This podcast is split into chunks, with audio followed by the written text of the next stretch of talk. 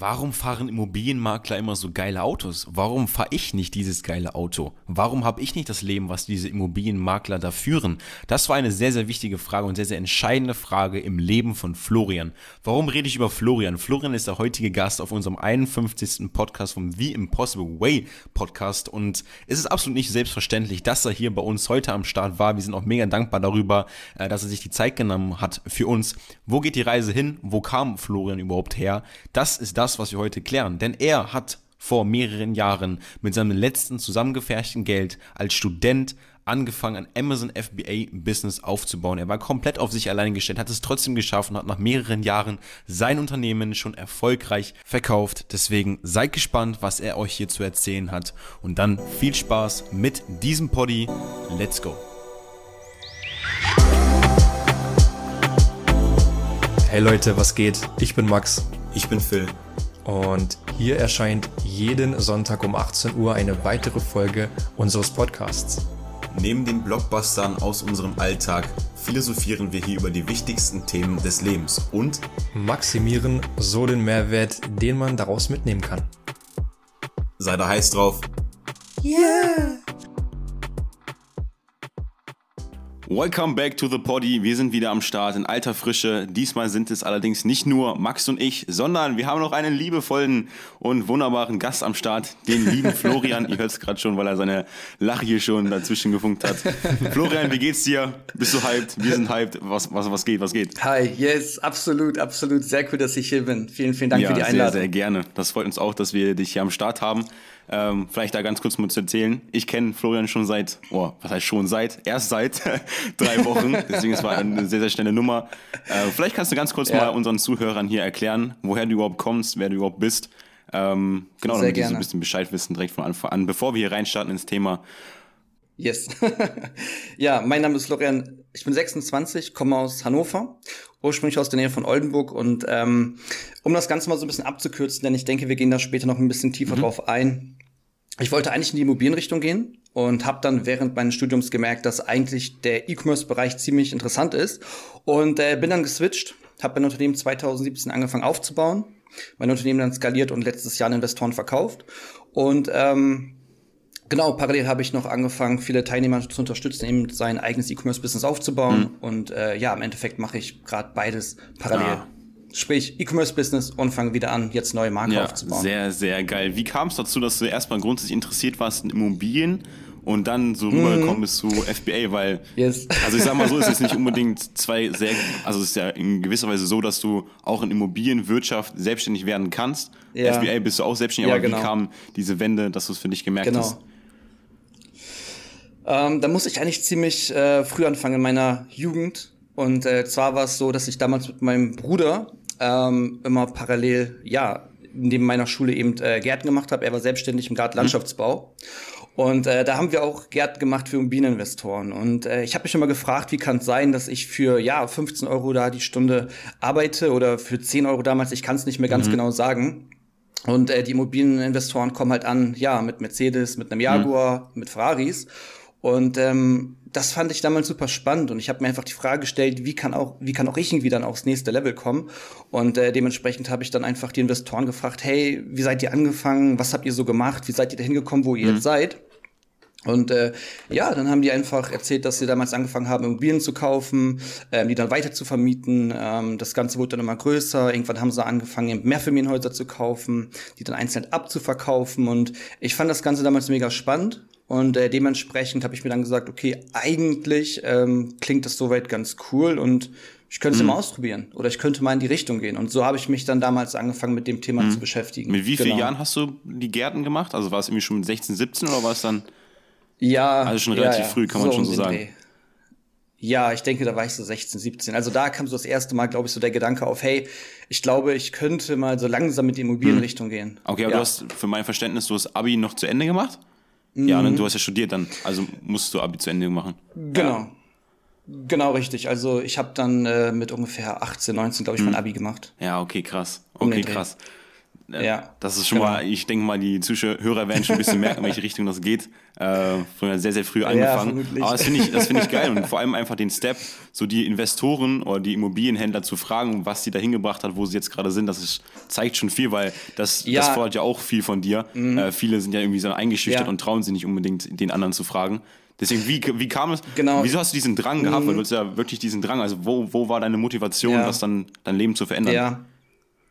Ja, erstmal, du hast auf jeden Fall recht. Es gibt ganz, ganz viele, die wollen unbedingt etwas wissen oder sind neugierig, aber trauen sich dann halt nicht. Und ich finde, das ist dann halt schon, ähm, also ich, ich kann das sicherlich nachvollziehen. Mhm. Ne? Jeder ist da nicht extrovertiert oder nicht so kommunikativ. Aber wenn man halt manchmal die Chance hat, wirklich Leuten irgendwie nah zu sein und da irgendwas, ähm, ja, zu erfahren, was vielleicht für sein eigenes Leben wichtig mhm. sein kann, dann finde ich, sollte man auch diese Chance nutzen. Und dementsprechend war ich da auch immer vom Typ her sehr offen und habe einfach mhm. gefragt. Ne? Und ähm, bezüglich dem Drive, also meine Eltern haben sich halt getrennt, ähm, da mhm. war ich vier. Und ähm, ja, wir sind halt, oder ich bin halt mit recht wenig Geld aufgewachsen. Also wir hatten halt nicht mhm. viel. Und äh, dementsprechend hat sich dann sehr, sehr früh halt so dieser Drive entwickelt, wo man gemerkt hat, so hey, irgendwie, ja, möchte ich eines Tages mal ein cooles Leben haben und äh, dementsprechend hat man sich irgendwie so früh mit dieser ganzen Thematik beschäftigt, wie kann man eines Tages mhm. Geld verdienen. Na, okay, mhm. krass. Also ich finde es irgendwie mal geil, so diese äh, Correlation zu sehen. Wir hatten auch mal einen anderen Gast hier drauf gehabt auf dem Podcast und irgendwo verbindet das ja. dann irgendwie alle, äh, dass sie ja. aus schlechten Verhältnissen kommen und das aber nicht als Ausrede dafür ja. nehmen, nicht das Leben zu führen, was man führen möchte, sondern das noch als Antrieb dafür safe. nehmen. Äh, deswegen auch da an der safe. Stelle an dich sehr, sehr geil. Ja, das war auf jeden Fall bei mir ein sehr, sehr großer Antrieb. Man wollte einfach ein anderes Leben führen als das, was man kannte. Ja, stabil. Das freut mich. Das finde ich irgendwie herzerwärmend, finde ich das, wenn man da so was draus macht dann. Ich meine, du bist ja ein gestandener Mann äh, mit 26 schon. Äh, deswegen, sehr geil. Ja. Ja. Hallo auch von mir. Sorry, Max. Bro. Hi, Max. äh, ich, bin, ich bin Max, ich bin 20 Jahre alt. Bro, ich war schon wieder in meinem Film, sorry, Mann. Ähm, nee, ich, ich habe einfach mal zugehört, weil ich finde es natürlich auch mega spannend. Ich habe mich auch mega jetzt auf die Folge hier oder auf die Aufnahme erstmal gefreut, ähm, weil wir ich wirklich hier, glaube ich, über mh, viel lernen können, weil wie gerade Phil auch schon gesagt hat, so bei, also bei Phil und mir ist es ja so, dass wir aus normal bis guten Verhältnissen kommen. Also aus, ja. aus guten eigentlich, ja. ja und ja.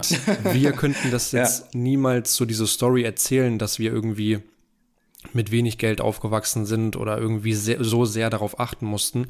Deswegen kann es bei uns gar nicht so die Motivation mhm. sein. Ähm, mhm. Aber deswegen sehr, sehr spannend auf jeden Fall, dass es bei dir doch so früh war. Mhm. Und äh, dass du auch früh irgendwie verstanden hast, dass irgendwie jetzt Angestellten-Tum jetzt nicht so wirklich das, das Beste ist, was es gibt, weil da, das musst du auch erstmal erkennen. So viele brauchen da, keine Ahnung, den fällt es mit 40 oder 50 auf, ähm, dass es nicht das Beste mhm. ist. Was, was hat dich daran gestört? An, an dem Angestelltenverhältnis? Ähm, an sich äh, Gar nichts. Also ich, ich urteile mhm. da über niemanden. Ähm, jeder, der irgendwie im Angestelltenverhältnis ist, ist eine coole Sache und soll er auch sehr, sehr gerne machen. Ich habe einfach für mich irgendwann festgestellt, dass es nicht das Richtige sein wird. Also im Endeffekt arbeitet man halt für die Träume für jemanden anderen. So und bei mir war es dann im Endeffekt so, dass ich sehr sehr früh gemerkt habe, dass ich eine Eigendynamik habe. Heißt, ich hatte immer irgendwie das Gefühl, ich möchte mich selbst entwickeln, ich möchte irgendwie selbst ähm, etwas mhm. aufbauen. So, das war irgendwie immer so ein innerer Drang und ähm, es hätte auch sein können, also dass ich irgendwie vielleicht ins Angestelltenverhältnis gerutscht wäre und ich wäre da mega happy gewesen. Ähm, bis jetzt war ich noch nie so wirklich im Angestelltenverhältnis, deswegen kann ich es nicht so wirklich hundertprozentig mhm. beurteilen. Ich habe es zweimal ausprobiert und da habe ich aber einfach gemerkt, dass nicht das Richtige für mich ist. Also ich habe ähm, ein Praktikum gemacht, ja, während meines Studiums in Düsseldorf als, als Immobilienmakler und ähm, für mich ist es da einfach super schwierig, sich dann dementsprechend den ganzen hierarchischen Strukturen anzupassen, weil ich einfach ein Mensch bin, der braucht irgendwie, ja, se seine eigene mhm. Und ich glaube, das ist irgendwie das Hauptproblem, wenn man so eine Eigendynamik hat, dass man sich dann irgendwo anpassen muss. Und ähm, ja, seitdem ich selbstständig bin, habe ich einfach das oder habe ich beziehungsweise die Möglichkeit, einfach das zu tun, was ich möchte. Natürlich braucht man dafür auch mhm. Disziplin. Mhm. Aber man hat einfach ganz andere Möglichkeiten, sein Leben zu gestalten. Und das finde ich ist einfach so eines der größten Vorteile, die mich immer gereizt mhm. haben. Okay, was war, was war dieser springende also. Punkt, ähm, der dich dazu gebracht hat, mhm. aus dem Angestelltenverhältnis dann rauszugehen? Weil viele mhm werden es wahrscheinlich auch in sich merken, dass sie gar nicht diese Angestellten sind, die vielleicht andere ja. sind, sondern eigentlich auch ja. mehr machen wollen, aber sie trauen sich nicht rauszugehen. Also was war der springende Punkt, der sich dann daraus mhm. gebracht hat, dass du dann gestartet bist mit deinem Business? Ja, also ich war ja im Endeffekt nie wirklich angestellt. Also das, was ich gerade angesprochen habe, das war ja so ein dreimonatiges Praktikum mhm. in Düsseldorf von meiner Uni aus. Okay. Und äh, dementsprechend kann ich es ja nicht wirklich beurteilen und sagen, ich war ein mhm. Angestellter. Dadurch, dass ich halt schon mitten im Studium war und ich habe gemerkt, hey, mein Business läuft sehr, sehr gut, hat sich das automatisch mhm. entwickelt. Okay. Ah, okay. Also ein fließender genau. Prozess. Genau, es war, es war wirklich ein fließender mhm. Prozess, ja. Und als dann mein Studium fertig war, hatte ich halt eben auch die Möglichkeit, ich hätte dann auch eben sagen können, okay, ich gehe jetzt irgendwie in die Projektentwicklung oder ich gehe ins Asset Management mhm. und so weiter ähm, und verdiene dann da vielleicht meine 50, 60.000 mhm. brutto pro Jahr. Ähm, aber ich habe einfach gefühlt, dass mein eigener Weg für mich selbst vom Herzen her das ist, was mich glücklicher machen wird. Und dementsprechend habe ich dann auch gesagt, okay, nach dem Studium, ich gehe jetzt einfach in die Vollzeitselbstständigkeit und äh, ich bereue es auf jeden Fall nicht. Ja. Ich habe hier gerade mit einer Fliege zu kämpfen. ähm, nee, aber dazu, du hast jetzt gesagt, du hast während des Studiums ja. schon deine Selbstständigkeit aufgebaut. Was, was war jetzt ausschlaggebend genau. dafür, dass du dein Studium trotzdem weitergemacht hast? Ähm, was war der Auslöser dafür? Also im Endeffekt war ich immer realistisch. Also ich habe mir immer gesagt, okay, es wäre schon ganz cool, wenn man parallel noch irgendwie einen Bachelor in der Tasche hat. Also es mhm. kann ja nicht schaden. So. Und selbst wenn du studierst, hast du ja auch die Möglichkeit, dir alles selbst einzuteilen. Und von daher, ich sag mal so, ich hatte äh, die Kommunikation lief ja ähm, ja übers Internet, über Skype damals ab und äh, meine Produzenten saßen alle in Asien. Das heißt, nachts als Beispiel jetzt, wenn ich theoretisch oder auch praktisch damit denen kommuniziert, mhm. kommuniziere, mhm. kommuniziert, mhm. Ja, genau. kommuniziert habe, kommuniziert habe, ähm, ja, dann, dann hatte ich einfach auch nachts Ruhe. Also es war ja nicht so, dass ich dann irgendwie nachts in die, in die Uni gegangen bin, sondern ich war da morgens in der Uni, nachmittags habe ich was mein Business gemacht und nachts habe ich dann mit den äh, Fabriken in Asien kommuniziert. Von daher war das dann irgendwie so ein Workflow, der sich etabliert hat und dementsprechend hat sich, hat sich da irgendwie nichts ausgeschlossen. Also es hat sich alles ergeben und ähm, deswegen, es war wirklich so ein fließender Prozess dann mhm. im Studium. Okay, für viele gehört ja zum Studium auch ähm das jetzt nicht nachts unbedingt mit irgendwelchen Produzenten zu skypen, sondern eher ähm, sich irgendwie zu, zu treffen ja, mit ein paar Leuten, äh, was zu trinken. Ich weiß das nicht, stimmt. hast du da zurückgesteckt oder ist es irgendwas, was du geopfert hast in, geopfert hast in der Zeit? Ähm, ich denke, ich habe schon Teil geopfert. Ich erinnere mich auch sehr, sehr gut daran. Eine Freundin von mir, Media, ähm, hat irgendwann auch gesagt, hey, guck mal, Florian, jetzt komm mal mit zu den Partys. So, es kann halt nicht sein, dass du irgendwie die ganze Zeit probierst, da dein mhm. Business aufzubauen. Und das war dann wirklich so ein Moment, wo ich auch gemerkt habe, hey, wenn du dich jetzt irgendwie von allen Leuten irgendwie abkapselst, so, dann wirst du irgendwann auch alleine da sein. Das ist irgendwie auch nicht der Sinn des Lebens, dass du zwar dein Business hast, gutes Geld verdienst, aber dann irgendwie keine Community hast, keine, keine besten Freunde um dich herum hast, weil dann wirst mhm. du auch unglücklich. Und doch, das war dann schon so ein springender Punkt nach ein paar Monaten, wo ich gemerkt habe, ich glaube, das Ganze wird jetzt mhm. zu viel viel, ähm, wo ich mich jetzt wirklich zu sehr auf eine Sache versteife und dementsprechend habe ich dann probiert, das Ganze ein bisschen lockerer zu sehen, auch wirklich so eine Art Work-Life-Balance reinzubekommen. Ähm, aber ja, an sich hast du recht, man hat schon so ein bisschen zurückgesteckt. Aber ich finde, das gehört auch einfach mhm. dazu. Mhm. So, ne? Also von nichts kommt nichts und dementsprechend muss man schon ein bisschen Disziplin aufbringen, um irgendwas auf die Beine ja. zu stellen. Es gibt ja halt mega, es gibt ja mega verschiedene Ansichten, was wirklich dieses Work-Life-Balance-Thema angeht. So viele sagen halt, mhm. du du musst diese eine Sache haben und an der arbeiten. So, es gibt ja auch dieses Buch The One Thing. So, ich denke, darum in dem Buch ja, geht es genau. ja genau darum, dass man diese eine Sache halt findet. Phil, ich glaube, du hast es gelesen. Ja, ja, genau. das ist richtig. Und sagt, äh, sagt ja der Name schon. ja, vielleicht war da noch irgendwie so ein, keine Ahnung, so ein. Ja, okay, ist gut. Und manche andere halt sagen halt wieder, dass, äh, dass man halt wirklich all das, was man, worauf man Lust hat, doch machen soll und nicht zurückstecken soll. Also würdest du schon sagen, man soll ja. trotzdem, man, manche hängen ja dann auch wirklich nur noch mit den Leuten ab, wir haben mhm. das schon mal mhm. privat drüber gesprochen, ähm, die ja. sind nur noch mit ja. Selbstständigen unterwegs, nur noch mit, haben nur noch Unternehmerfreunde, sagen, okay, ich kenne nur noch krasse Leute, ich gebe mich mit anderen gar nicht mehr ab. Äh, ist der falsche Weg, würdest du sagen? Meines Erachtens schon. Also ich glaube, man muss da auch eine ganz, ganz gute Balance finden. Wir hatten ja, wie du auch schon sagst, schon mal persönlich mhm. drüber gesprochen. Und ähm, ich hatte auch mal so eine Zeit, da habe ich mich sehr, sehr tief reingebissen, habe gesagt, hey, jetzt brauche ich nur noch ein Umfeld, was nur noch aus Unternehmern besteht, nur noch mhm. aus Selbstständigen. Und ähm, irgendwann hast du aber nur noch recht oberflächliche mhm. Beziehungen. Also du kannst, das ist auch immer sehr, sehr unterschiedlich, je nach, je nach Typ. Also da auch da kann man gar nicht urteilen. Das Ganze will ich auch ganz wertfrei halten. Aber grundsätzlich ist es halt so, wenn du deine deine besten Freunde irgendwie aufgibst, mit denen du dich immer gut verstanden hast, nur um zu sagen, hey, ich will jetzt aufs nächste Level kommen, ich will nur noch mit Unternehmern mhm. zu tun haben, so, dann glaube ich persönlich nicht, dass du glücklich wirst. Und hätte ich jetzt meine besten Freunde aufgegeben, ja, um nur noch irgendwie ein Unternehmernetzwerk zu haben, um jeden Tag nur noch über das Business zu sprechen, und du denkst halt wirklich morgens ans Business, du denkst nachmittags ans Business und abends ans Business, und dementsprechend ist es dann halt super schwierig, wenn man dann auch nur noch, ja, mit, mit, mit Unternehmern zusammensitzt, wo man auch nur noch diese ganze Business-Themen behandelt. Und mhm. ich finde, da braucht man einfach diese Balance drin, diese, diese Balance drin, um einfach auch zu sagen, hey, ich habe jetzt mal andere Themen, mit denen man sich vielleicht über seine eigenen sozialen Kontakte unterhält, über seine eigenen Probleme, die man vielleicht hat oder auch Sorgen oder sonstiges. Mhm. Und ich finde, das ist dann immer sehr, sehr schwierig, wenn man das dann mit Unternehmernetzwerk ähm, Kumpels besprechen soll. Mhm. Und dementsprechend, ja, finde ich es auf jeden Fall richtig, dass man sein altes Umfeld nicht aufgeben sollte. Ja. Mhm. ja, ich glaube, wichtig an der ganzen Sache ist einfach, dass man nicht zu sehr ins Extreme geht. Also, dass man nicht zu sehr etwas fürs Business macht, nicht zu sehr mit seinen Freunden chillt. Ähm, weil irgendwo ist der Flow auch wichtig. Also ich denke mal in der Zeit, wo du sehr, sehr viel mit Unternehmerfreunden oder Unternehmerkumpels, so wie du es gerade gesagt hast, abgehangen ja. hast und ja. sehr, sehr viel über das Business gesprochen hast, da wirst du, denke ich mal, einfach auch vielleicht bessere Resultate erzielt haben, als wo du vielleicht mehr mit deinen äh, besten Freunden äh, verbracht hast oder mehr Zeit mit denen verbracht hast. Aber es kommt auch sehr auf den Typen an, ja. Also mhm. ich, ich bin zum Beispiel auch ein Typ, ich kann auch sehr, sehr gut alleine arbeiten und kann auch sehr, sehr gut alleine mein Business hochziehen. Und okay. auch für das, was ich gemacht habe, habe ich jetzt nie großartig Netzwerk gebraucht, sondern ich habe mhm. halt einfach meine Informationen gesucht und ich habe mich so tief eingearbeitet, dass ich auch so vorankam. Aber du hast natürlich recht, wenn man irgendwie so, sag ich mal, einen Sprung nach oben machen möchte, dann gibt es immer jemanden, der mehr weiß als du und dementsprechend macht es dann halt wirklich Sinn, da auch drauf zurückzugreifen. Und das mhm. finde ich auch absolut wichtig. Und äh, ja, da stimme ich dir definitiv zu. Aber hast du so eine Mastermind-Gruppe? Also ich weiß nicht, ob du den Begriff kennst. Ich denke aber vielleicht schon von Think ja. and Grow Rich. Ja, Besitzt du diese? Triffst du dich öfter mit denen? Ja, tatsächlich. Also ähm, es hat sich einfach so über die Zeit ergeben. Also ich würde es jetzt nicht äh, nennen, es ist jetzt eine wirkliche Mastermind-Gruppe, sondern man hat sich einfach so seine Kontakte rausgesucht, mit denen man sich mega gut versteht, die alle irgendwie ja ihr eigenes Level haben und äh, da tauscht man sich sehr häufig aus. Und das finde mhm. ich bringt auch mega viel, weil man dann einfach sehr sehr viel Informationen von allen Seiten bekommt, die einem dann weiterhelfen. Aber so eine mhm. richtige Mastermind-Gruppe, dass man sagt, hey, man trifft sich jetzt einmal eine Woche oder so, nein, das habe ich nicht.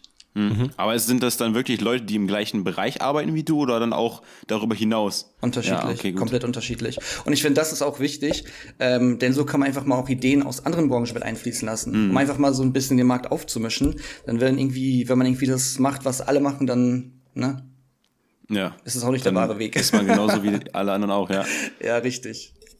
Ja, sehr nice. Und ähm, wir haben schon auch mal schon mal privat ein bisschen darüber gesprochen, dass du irgendwann früher mit Vergleichsseiten oder mit so ähm, Affiliate-Seiten angefangen Nischenseiten, genau. Ja, das war, genau. Das habe ich gestern sogar Max noch gefragt, äh, was, was Florian da so meinte. Was war das nochmal für ein Begriff? Weil jetzt weiß ich wieder, dass ja. es Nischenseiten waren. Ja. Ähm, deswegen, das schon mal gerade schon mal angesprochen, aber du hast ja. dann mit Nischenseiten angefangen. Wie ging es dann weiter? Wie bist du dann über FBA oder aufs FBA bekommen? Ja. Hast du ich meine, ich ja. bekomme gefühlt jeden Tag irgendwelche Anfragen von irgendwelchen mm. Leuten, die mir irgendein FBA-Coaching verkaufen wollen. Ach echt? Äh, wie bist du? Ja, sehr, sehr okay, viel. Krass. Wie bist krass. du? Aber ich bin vielleicht auch einfach Zielgruppe, weißt du?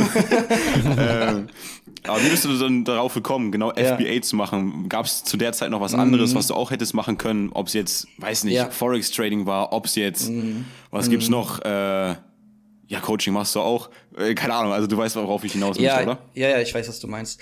Ähm, Genau, also Nischenseiten, ich, das ganze Thema fing ja so 2014, 2015 an, das ganze Thema Nischenseiten. So, Max, du erinnerst dich ja wahrscheinlich auch, ne? Wir hatten ja auch schon mal ja. drüber gesprochen. Und ähm, genau, da war das Ganze eigentlich so ziemlich groß, so, hey, bau deine Nischenseite auf, verdienen so passiv Geld. Auch dieser Begriff, so passives Einkommen, finde ich immer super schwierig. Denn ähm, ja, wirklich passives Einkommen gibt es nun auch nicht. Ne? Also ich finde, es gibt dann Einkommen, ne, was du mit wenig Aufwand erzielen kannst, aber so tatsächlich passives Einkommen ist irgendwie schwierig, weil ne, jeder, der dir sagt, du kannst passives Einkommen aufbauen, ist in meinen Augen eine Lüge. Denn überall gehört irgendwo Aufwand zu.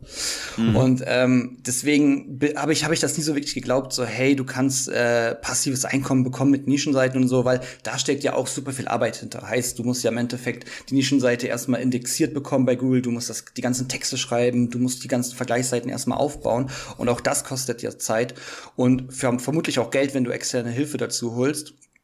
Und ähm, ich habe mich dann damals ein bisschen eingearbeitet. Ich habe Nischenseiten nie für mich selbst gebaut, sondern ich habe mir das Ganze damals mit angeguckt und wusste nicht so wirklich, in welchen Bereich ich reingehen sollte. Das ist wahrscheinlich das, was du gerade anspielst. Ich wusste nicht so wirklich, okay, soll ich Nischenseiten machen, vielleicht auch was anderes. Ich meine, Dropshipping gab es ja noch nicht mal, glaube ich. Zumindest mhm. erinnere ich mich nicht wirklich daran, dass es mhm. da damals schon so im Hype war. Und ähm, genau, dann habe ich mich einfach sehr viel erkundigt und habe dann aber irgendwie gemerkt, dass das Ganze nicht nachhaltig ist. Denn wenn man so eine Nischenseite aufbaut, kann auch sein, dass Google irgendwas ändert so und zack bist du auf Seite 5 und schon verdienst du kein Geld mehr. Mhm. Und äh, dementsprechend fand ich das Ganze für mich einfach nicht passend. Und für mich war dann ja auch noch dieses ganze Thema Immobilien im Raum. Mhm. Ja, das heißt, ähm, ich war ja auch in Frankfurt in der Mastermind bei Thomas Knedel. Ich weiß nicht, kennt ihr Thomas Knedel und Immopreneur? So vom Sehen, Hören? Nee, nee nicht unbedingt. Okay. Nee.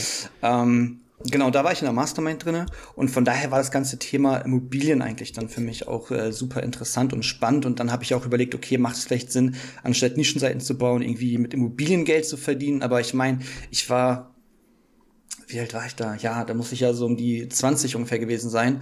Und mhm. ich meine, ich hatte kein großes Eigenkapital, ich hatte ähm, ja keinen Arbeitsplatz an sich. Also ich, ich war ja mitten im Studium damals und kurz davor. Mhm. Ähm, und deswegen, ja, wusste ich gar nicht so, richtig, so wirklich, in welche, in welche Richtung es geht. Und ähm, ja, so habe ich mich erstmal dann auf das Thema Immobilien eigentlich versteift. Also ich bin von Nischenseiten dann weg und dann auf das Thema Immobilien und dann eigentlich erst in das ganze ähm, Thema Amazon FBA gestolpert. Mhm. Und wie bist du dann darauf gekommen? Hast du auch einen Mentor, der dich dann dahin gebracht hat? Mm, nee, das war so. Also ich war halt in der Mastermind äh, in Frankfurt dann mit drinne. Und da hat man sich dann öfter getroffen. Und das hat mir dann eigentlich so ein bisschen die Augen geöffnet, weil ich da gemerkt habe, dass ich eigentlich realistisch gesehen noch gar nicht in Immobilien investieren kann. Heißt, ich hatte damals so um die 3000 Euro Eigenkapital. Ja, ich hatte ja kein, kein, keine Arbeit an sich. Also ich, ich habe ja studiert, ne? Mhm. So.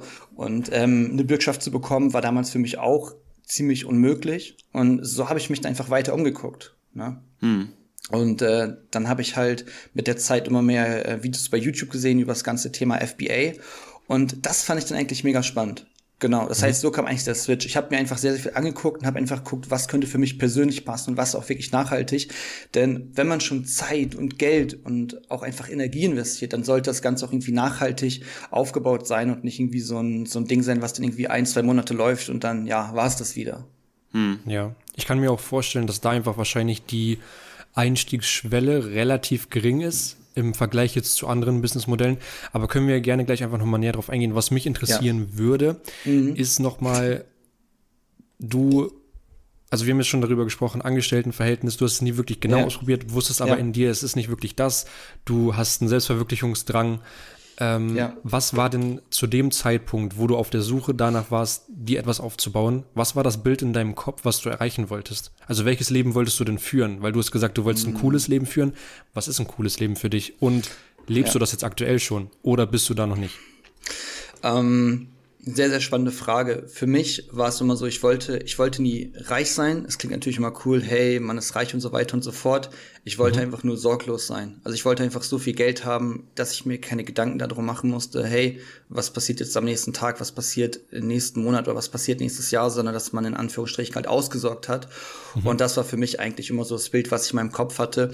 Und ne, klar hat man dann auch ähm, so Bilder im Kopf, wo man dann denkt, hey, man möchte gerne Mercedes vor der Haustür haben, man möchte eine weiße Villa haben und so weiter und so fort und einen Pool. Auch das gehört dazu. Ähm, aber an sich ähm, war es für mich eigentlich immer nur wichtig, dass ich, dass ich sorglos bin. Okay. Bist du gerade sorglos? Jetzt derzeit schon, ja. Mhm. Also okay. im Endeffekt könnte ich mich jetzt für die nächsten Monate und auch für die nächsten Jahre zur Ruhe setzen.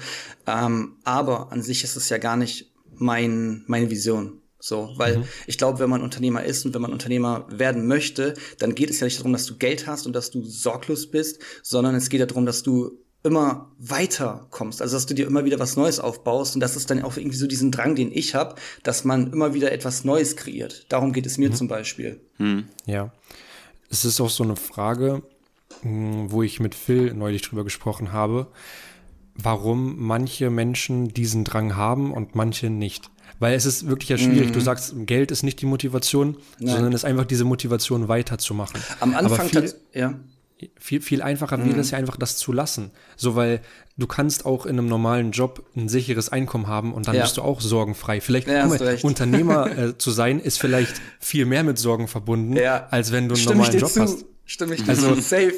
safe. was was würdest du sagen, was, was ist das in einem, was, ja. was einen diesen Antrieb gibt? Kann, kannst du das beschreiben? Ähm, ich will, ich will noch mal ganz kurz ein bisschen ausholen. Also du hast gerade was ganz, ganz Spannendes gesagt. Und zwar hast du gesagt, dass, dass am Anfang Geld oftmals nicht die Motivation ist oder die Motivation mhm. ist. Ich weiß gar nicht mehr genau, was du gesagt hast. Aber bei mir war es zum Beispiel so, am Anfang war Geld auch für mich so eine mega krasse Motivation. So, hey, wenn ich so pro Monat, keine Ahnung, drei bis 5.000 Euro verdiene, ist schon mega cool. Aber mhm. irgendwann, wenn man es dann hat, dann wird es dir lang, also es, es wird langweilig. So, es ist nichts mhm. Besonderes mhm. mehr. Und äh, dementsprechend ist dann wirklich Geld nicht mehr die Motivation, sondern du fängst an, nach irgendwas Neuem zu streben. Und mhm. wenn man das Ganze irgendwie beschreiben möchte, ist es für mich so, dass ich diesen Drang daraus erzeuge, aus dem Tun und Machen immer was Neues weiterzuentwickeln. Also das ist bei mhm. mir im Endeffekt die Motivation dahinter, immer was Neues zu kreieren, irgendwas zu hinterlassen auf dieser Welt, wenn man eines Tages nicht mehr da ist, dass irgendwie Leute an deinem Grab stehen in hoffentlich erst in sehr, sehr äh, weiter Zukunft und dann mhm. einfach sagen, hey, ich bin mega, mega dankbar dafür, dass ich Person X gekannt habe. So, das, das finde ich ist einfach was sehr, sehr Schönes. Mhm. Ja. Okay. Also ich, ich, also ich meine, der, ich, ich denke denk mal, es wird einfach ein Unterschied da sein zwischen dem Geldbetrag, den du schon verdient hast und ich schon verdient habe. Aber ich finde, bei mir ist es irgendwie auch nie so gewesen, dass ich so, also ich finde natürlich auch Geld irgendwo geil, dass es Geld auf dem Konto sein sollte, aber es ist irgendwie ja. nie so dieses eine, äh, das dann mich so unnormal glücklich macht. Ich denke, es ist einfach dann irgendwo nicht. dieses, nur, nur, dieses Gefühl, dass du theoretisch ja. die, die, paar Dinge kaufen kannst. Es ist halt mega ähm, Irrglaube. Ja, safe. Also es ist halt cool, weil du im Endeffekt, guck mal, du kannst ja reisen, wohin du möchtest, ne? Und vor mhm. allem, wenn du auch so ein E-Commerce-Business hast, so du kannst ja du kannst morgen in Australien sein, du kannst von da aus arbeiten. Es ist mhm. kein Problem. Und das ist, glaube ich, dann das, was wirklich glücklich macht, dass du einfach unabhängig bist. Und diese Unabhängigkeit, guck mal, egal ob du jetzt Fernsehen guckst, egal ob du mit deiner Freundin Zeit verbringst, egal ob du Auto fährst und so weiter, du aktualisierst deine App und du verdienst Geld oder du siehst, du hast gerade Geld verdient. Und mhm. diese, diese Unabhängigkeit, die du hast, das ist das, was mich glücklich gemacht hat. Aber nicht, mhm. dass ich jetzt, keine Ahnung, pro Monat Summe X verdient habe. Mhm. Ja, sehr krass. Finde ich, finde ich geil. Ich möchte mal wieder zurückzukommen, ich denn, mhm. Max, du hast noch irgendwie was, ein bisschen dieses psychologische, aber sonst möchte ich wieder zurückzukommen zu FBA. Ja. Ähm, wir hatten ja vorhin schon mal, du hast ja vorhin schon mal ein bisschen angesprochen, gerade wie du dann drauf gekommen bist, dass du einfach viele Dinge angeschaut hast äh, diesbezüglich. Ähm, jetzt mal eine Frau, mal ein bisschen aktuell zu sein. Ähm, da ich ja so oft, wie ich vorhin auch schon gesagt habe, so oft Werbung bekomme von irgendwelchen Leuten, die mir ja. Amazon FBA Coaching verkaufen wollen, ja. ähm, habe ich irgendwie so das Gefühl, dass dann, oder ich denke dann teilweise okay, gut, macht es dann überhaupt noch Sinn, jetzt noch Amazon FBA aufzubauen, weil es so viele Produkte mhm. mittlerweile gibt, die von irgendwelchen Dropshippern auf Amazon äh, platziert werden. Äh, was ist da deine Meinung dazu? Macht es jetzt noch Sinn, jetzt auch für unsere Zuhörer, die hier einfach was eigenes aufbauen wollen, macht es Sinn, noch ein Amazon FBA aufzubauen? Macht es keinen Sinn mehr? Was ist da dein Standpunkt? Ja, safe. Also ich, diese, diese Frage, lohnt sich das noch? So, die gab es schon 2015, die wird es auch noch vermutlich 2028 geben. Also die wird halt mhm. jedes Jahr immer wieder aufs Neue debattiert. Und an sich, es macht tausendprozentig Sinn. Und ich bin jetzt jemand, der ist einfach so tief drinne, dass ich hier nicht irgendwelche Aussagen treffe, die unrelevant sind, sondern es hat alles Hand und Fuß. Und dementsprechend mhm. kann ich dir tausendprozentig versichern, dass es funktioniert und es wird auch noch in Zukunft funktionieren. So. Und mhm. die Frage ist ja einfach, wird es noch Onlinehandel in zehn Jahren geben? Vermutlich schon. Wird es noch mhm. in fünf oder zehn Jahren Amazon geben? Vermutlich schon. Wird es mhm. noch in fünf oder zehn Jahren immer wieder neue Produkte geben, Verbesserungsmöglichkeiten geben an verschiedenen Produkten? Mhm. Ich würde sagen schon. Und ähm, es verändert sich durchgehend. Also der Algorithmus bei Amazon verändert sich und es sind sehr, sehr viele Faktoren, die dazukommen. Aber vom Grundsatz her wird es sich immer lohnen, auf Amazon oder generell ins E-Commerce-Business einzusteigen. Hm. Tausendprozentig. Du musst einfach nur anders rangehen. Also, wenn ich zwei, ich habe ja 2017 angefangen und wenn ich damals Launch gestartet habe, so dann war ich in ein bis zwei Wochen auf Seite eins. So mittlerweile planst du halt ein bis zwei Monate ein, um dich schlussendlich da auch fi zu fixieren, ne? um mhm. die besten Plätze zu erhalten. Ähm, das ändert sich. Es wird einfach immer ein bisschen schwieriger, aber wenn du die richtigen Methoden hast und du weißt, wie es funktioniert, so dann mhm. funktioniert es immer noch. Tausendprozentig. Mhm. Ja, und der Ursprung ist dann wahrscheinlich auch immer das Produkt, welches Produkt du bewerben möchtest, ob das ein gutes Produkt genau, ist oder. Genau. Es wurde halt so 2016, auch 2017 immer gesagt, hey, ja, das Produkt muss klein sein, es muss leicht sein und so weiter. Und mhm auf diese ganzen Faktoren achte ich zum Beispiel mittlerweile gar nicht mehr. Also ich probiere mhm. halt wirklich so aus der Reihe zu tanzen und probiere halt wirklich Produkte zu nehmen, die eben nicht klein sind, die nicht unbedingt leicht sind, sondern suche mhm. dann eben Produkte, die, wo noch nicht alle raufgesprungen sind. So, weil mhm. du kennst ja so typisch so Knoblauchpressen oder Wasserflaschen und das sieht man halt immer wieder, das sind einfach so Produkte, wenn du in diesen Markt reingehst, du brauchst einfach viel zu viel Kapital. So, der Wettbewerb ist einfach viel zu stark und dementsprechend mhm. suche ich mir dann halt Nischen, die sehr, sehr viel, ja, Volumen an sich haben, aber gleichzeitig eben auch Verbesserungsmöglichkeiten am Produkt besitzen. Sind das dann meistens Nischen oder bewirbst du schon den Gesamtmarkt? Ähm, ich mache beides. Also meine Produkte, die ich zuvor hatte, waren in einem sehr, sehr großen Markt und auch in einem sehr, sehr umkämpften Markt. Und da hast du halt schon gemerkt, es wird halt mit der Zeit sehr, sehr schwierig. So, ich hatte auch gleichzeitig Produkte in Nischenmärkten, ja, also die jetzt, sag ich mhm. mal, nicht so riesig sind. Also ein großer Markt ist für mich zum Beispiel Sport und Freizeit, ne? Oder zum Beispiel dieser ganze Schmuckmarkt. Das für mich Märkte, die einfach sehr, sehr groß sind. Aber gleichzeitig gibt es ja auch kleinere Nischen, zum Beispiel im Baumarkt. So. Mhm. Und wenn du dir solche kleineren Nischen anguckst, dann sieht man da schon deutlich, dass es einfacher ist, denn du brauchst auch einfach nicht so viel Kapital, um dich da hochzukämpfen. Mhm. Von, von, wie viel Kapital sprechen wir überhaupt? Max hat es vorhin schon mal so ein bisschen angesprochen, ja, ja. dass man gar nicht so viel Kapital braucht. Also, wenn du jetzt sagen würdest, okay, gut, ich möchte jetzt ein Amazon FBA aufbauen, reichen da 500 bis 1000 Euro oder sind es die 3000 Nein. Euro, mit denen du auch angefangen hast? Ja, du solltest schon 3000 Euro auf jeden Fall haben. Ich empfehle immer, man sollte 5000 Euro mitbringen. Hm. Also damit kannst du auf jeden Fall starten. Ich habe halt damals mit 3000 Euro gestartet. Das waren halt wirklich meine letzten 3000 Euro, die ich hatte. Und ich habe halt gesagt, okay, pass auf, ich hm. gehe jetzt all in. Entweder es funktioniert oder es funktioniert nicht. Und auch das ist ja wieder so ein Prozess. Wenn du, wenn du nicht aus einer Unternehmerfamilie kommst und du weißt nicht so richtig, hey, wie fühlt sich das an, plötzlich Geld zu investieren? Ich meine, wir vielleicht kennen das jetzt mittlerweile, wir geben Geld aus für Investments. Aber wenn du gar nicht aus einer Unternehmerfamilie kommst, so für dich ist es einfach irgendwie ein Fremdwort, Geld für deine, für deine ja, was heißt Weiterbildung, aber für deine, für deine Assets auszugeben. Mhm. Und für mich war es dann damals auch ein mega Schritt zu sagen, hey, ich habe jetzt irgendwie 3000 Euro mit Nebenjob zusammengespart und ich werde die jetzt komplett nehmen, nach Asien überweisen, jetzt mal metaphorisch gesprochen, um damit dann eben ein erfolgreiches Business aufzubauen. Aber ja, im Endeffekt 5000 Euro wäre schon ganz gut. Du kannst sicherlich auch immer noch mit 3000 Euro starten, aber du musst dann halt mhm. wirklich einen Markt aussuchen, der eher klein ist. Und du wirst auch nicht so schnell wachsen können, dadurch, dass dann eben Produkte dabei sind, die dann ja wenig Marge haben, weil du kannst ja plötzlich dann eben äh, keine Produkte auf den Markt bringen, die dann irgendwie, keine Ahnung, 25 oder 40 Euro im Verkauf kosten und dementsprechend werden sich deine Produkte dann im Verkaufspreis irgendwo einpendeln zwischen 10 und 15 Euro und da bleibt mhm. dann einfach äh, prozentual nicht so viel bei hängen, was mhm. du reinvestieren kannst. Mhm. Okay, wir sind jetzt, wir sind jetzt schon ein bisschen tief drin. Vielleicht noch einfach mal für die, die wahrscheinlich schon mal auf Amazon bestellt haben, aber noch nie wirklich verstanden haben, wie Amazon wirklich funktioniert. Weil es gibt ja, so wie ich das jetzt ja. verstanden habe, zum einen irgendwo Produkte, die Amazon direkt verkauft und es gibt dann noch sowas wie einen Marktplatz, wo andere Verkäufer Produkte anbieten können. Ey, oh ja, Gott, ja, ja. Ich weiß nicht, hört ihr das auch? Hier hämmert die ganze Zeit jemand. Ey, das ist ja, wieso, wieso? Es ist Feiertag. Hallo. so, nee, aber äh, Florian, vielleicht kannst du das einfach mal ganz kurz ja, beantworten. Ja, was, äh, genau. was ist also, FBA eigentlich? Ja, was also, genau. ist das? Im Endeffekt bedeutet FBA, dass Amazon halt für dich die ganze Distribution übernimmt. Also FBA steht für Fulfillment by Amazon. Mhm. Und das heißt nichts anderes als, dass Amazon halt für dich, ja, deine Produkte einlagert, deine Produkte versendet. Amazon kümmert sich um die ganzen Retouren und auch um den Kundensupport. Das heißt, mhm. du kannst im Endeffekt deine Produkte, die du zum Beispiel jetzt, nehmen wir als Beispiel jetzt mal ein Kamerastativ. So, du sagst, mhm. hey, ich möchte jetzt ein Kamerastativ verkaufen, brandest das unter der, unter der Marke äh, Max und Phil. So, mhm. bringst das Produkt auf den Markt. Und ähm, das bedeutet, wenn jetzt ein Kunde bei Amazon kauft, verschickst du nicht selbst das Produkt, sondern du sendest zum Beispiel 500 Einheiten direkt ins Lager von Amazon. Und mhm. Amazon sendet dann dieses Produkt an den Endkunden.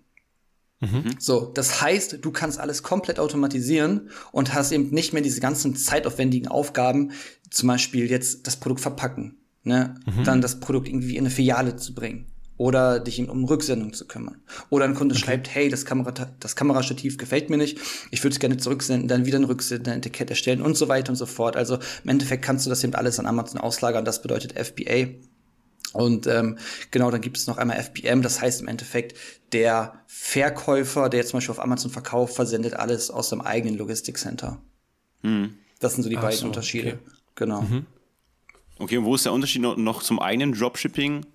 Zur eigenen Dropshipping-Band, das Band, eigenen Dropshipping-Brand, das wäre einfach ein Unterschied, dass du eben logischerweise nicht über Amazon verschickst, sondern einfach das Lager, sagen wir jetzt einfach mal in China, dass du in China das Lager hast und das direkt von China aus zu dem Endkunden, äh, zu dem Konsumenten geschickt wird, richtig? Genau, du hast im Endeffekt deine eigenen Produkte nicht. Also es sind im Endeffekt ja nicht deine eigenen Produkte. Wenn ich jetzt äh, über FBA verkaufe, dann habe ich im Normalfall meine eigenen Produkte, sprich ich suche mir eine Firma in Europa oder in Asien, dass meine eigenen Produkte dann eben produzieren, lass sie nach Deutschland kommen, schicke sie dann eben ins Lager. Das heißt, es sind meine eigenen Produkte, meine eigenen auch geprüften Produkte. Ja, ganz oft mhm. ist es mhm. ja auch beim Dropshipping so, man verkauft irgendwelche Produkte über einen Online-Shop, vielleicht auch über Online-Plattformen und man weiß nicht mal, ob die überhaupt äh, EU-konform sind. Also das passiert ja mhm. auch ganz, ganz oft, so dass du irgendwie ein Massagegerät kaufst und plötzlich erhitzt sich das oder fängt an zu brennen. Gibt's ja alles.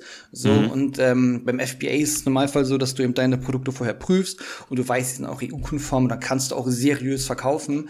Ähm, mhm. Aber was man da halt im Moment sieht, so super viele Dropshipping-Stores verkaufen halt gefühlt alles, ja, von irgendwelchen Elektronikprodukten über irgendwelche Drogerieartikel, die nicht annähernd geprüft sind. Das finde ich ist einfach mega, mega gefährlich. Mhm.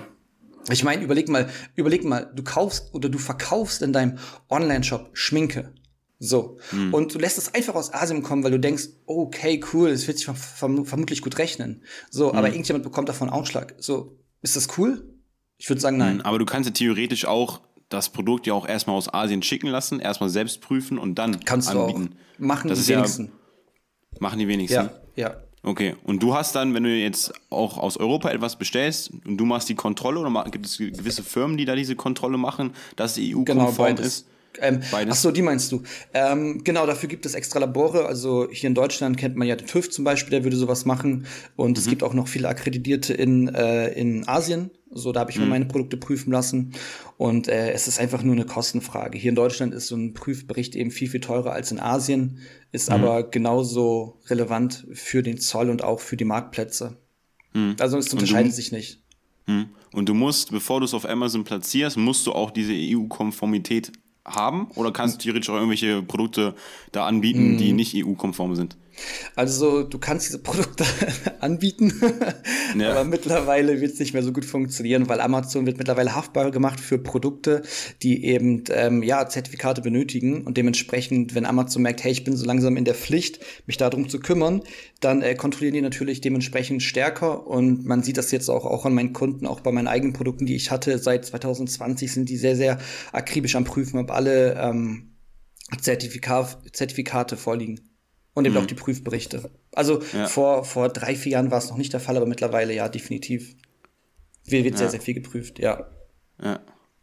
Ja, es ist aber ja auch gut. Es ist ja auch gut. Es ist ja nicht schlecht. Ja, safe, ne? safe, safe. Weil ich habe mittlerweile schon so ein Bild von Amazon.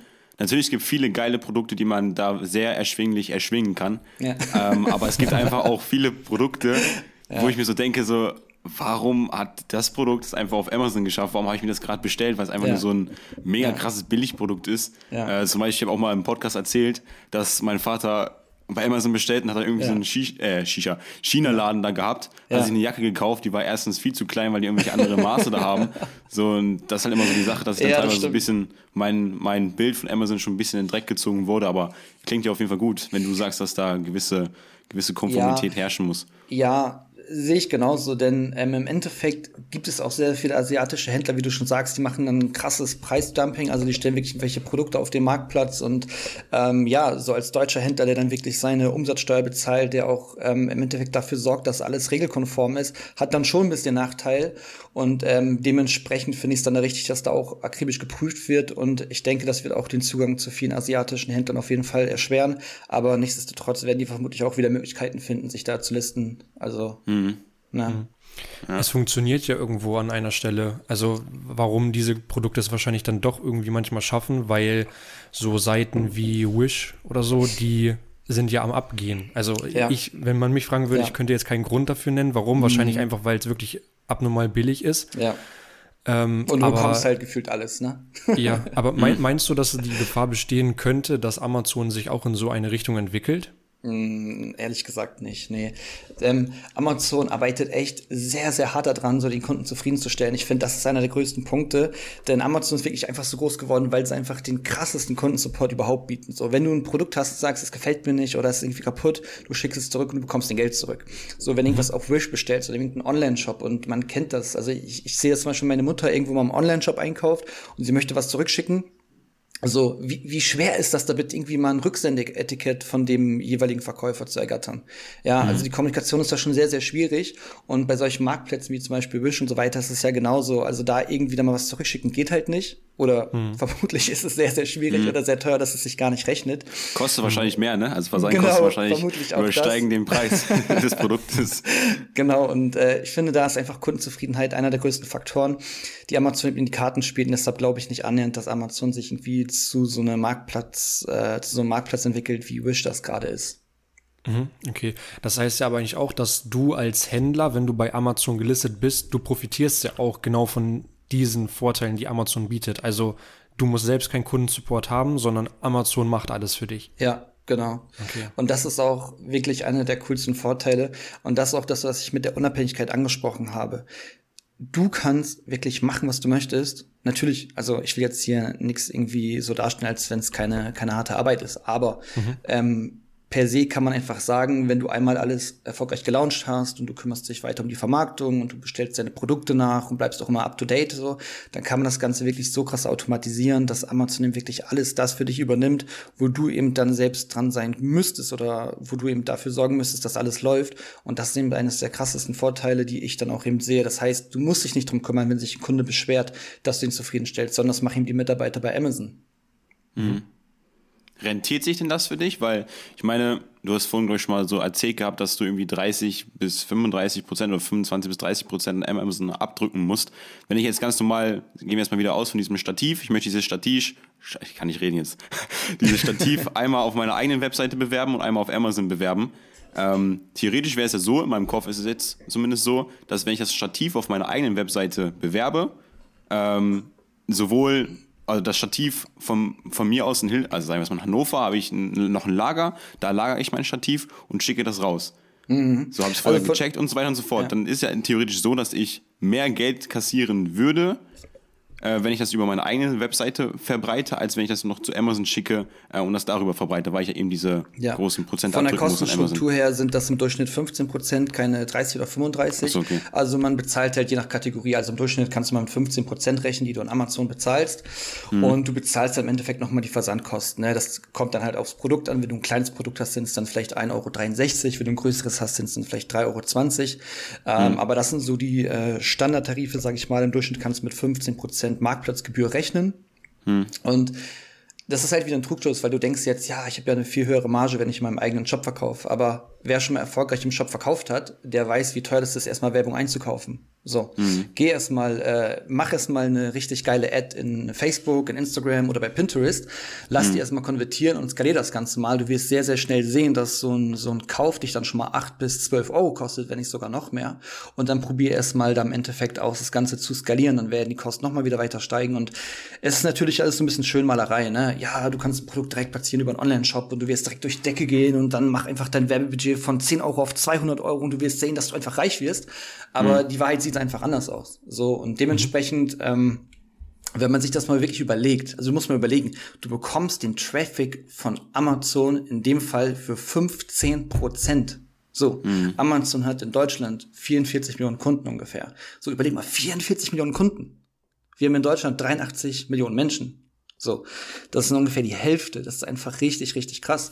Und wenn du dir überlegst, du platzierst da dein Produkt auf den ersten Seiten oder du machst gute, du machst gutes Marketing, so, dann kannst du für sehr, sehr wenig Geld unfassbar günstig Kunden abschöpfen, die im Endeffekt schon ein Produkt kaufen wollen. Wenn du im mhm. Online-Shop irgendwas verkaufst, so, dann bist du als Marke in den meisten Fällen ja noch nicht mal relevant. Niemand kennt dich. Also wenn, mhm. wenn du jetzt einen Online-Shop aufmachst, du bist nicht wie Thomas Sabo oder keine Ahnung wie WMF, die jeder kennt, wo automatisch Traffic raufkommt, sondern im Gegenteil, du musst erstmal Vertrauen aufbauen. Und äh, dementsprechend, ich habe ja beides gemacht. Ich hatte auch mehrere Online-Shops und auch das hat sich gut gerechnet. Aber wenn ich beides miteinander vergleiche, und dann war einfach Amazon der Marktplatz, der definitiv mir, also mir persönlich, weniger Kopfschmerzen bereitet hat. Ich musste mhm. nicht jede drei Tage irgendwelche Kampagnen nachoptimieren oder jede sieben Tage dann plötzlich wieder neue Ad kreieren, weil die ausgebrannt ist. Mhm. Und ähm, der größte Vorteil ist einfach der, wenn man ins Q4 guckt, wo einfach im E-Commerce alles durch die Decke geht. Ich meine, das Weihnachtsgeschäft kommt, ne? Und mhm. äh, alle wollen irgendwie schon mal Weihnachtsgeschenke kaufen. Man ist einfach sehr, sehr viel los, ne? Online. Mhm.